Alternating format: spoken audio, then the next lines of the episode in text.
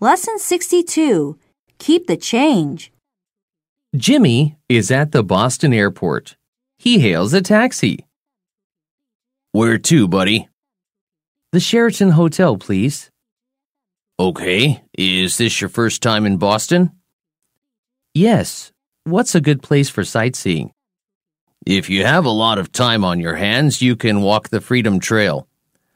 I'm kind of strapped for time. In that case, whatever else you do, you must check out the observatory on the 63rd floor of the John Hancock building.